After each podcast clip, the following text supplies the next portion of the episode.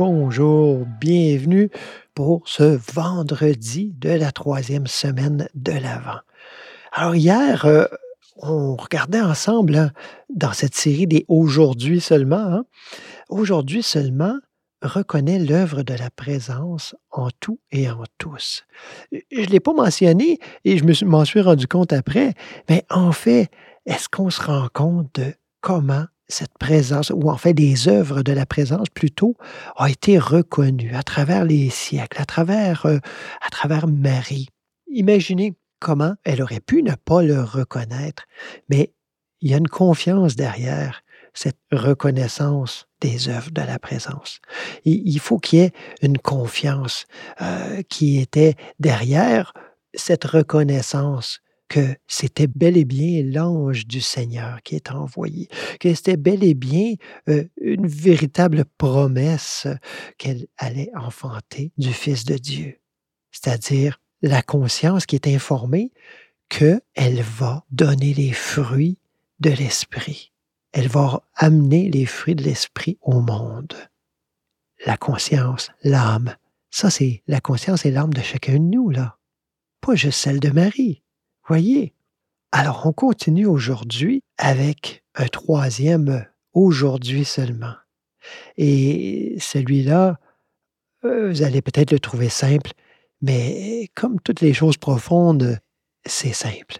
Les choses profondes sont très, très simples. C'est souvent dans l'application que c'est un, un petit peu plus corsé. Aujourd'hui seulement, sois rempli de gratitude en toute occasion. Sois rempli de gratitude en toute occasion.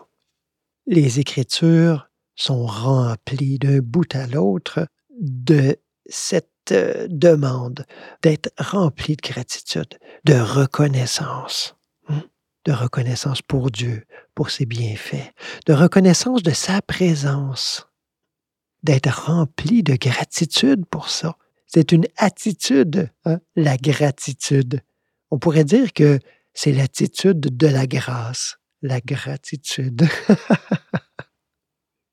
Prendre l'habitude de se réjouir, de se réjouir même dans ce qui semble peu réjouissant, d'être rempli de gratitude, sachant que c'est l'Éternel lui-même la présence elle-même, comme vous voulez l'appeler, l'Esprit lui-même, le Maître Yeshua lui-même, son Esprit en nous qui se déploie, malgré les apparences. Si on demeure dans cette confiance et dans cette gratitude, cette reconnaissance de la bonté de Dieu, une bonté qui ne peut faire défaut. On voit dans le psaume 118 qui dit La pierre que les bâtisseurs ont rejetée est devenue la principale, celle de l'angle. Vous allez me dire, c'est bien avant le temps de Yeshua, là. Mais c'est de lui qu'on parle ici. En fait, c'est de cette reconnaissance de la conscience Christ, encore plus précisément. Mais cette pierre-là, que les bâtisseurs, c'est-à-dire ceux qui étaient déjà là, déjà présents dans l'enseignement spirituel, qui étaient là pour promouvoir, pour faire connaître l'Esprit, le divin, l'éternel, eh bien, ces bâtisseurs-là ont rejeté la pierre principale.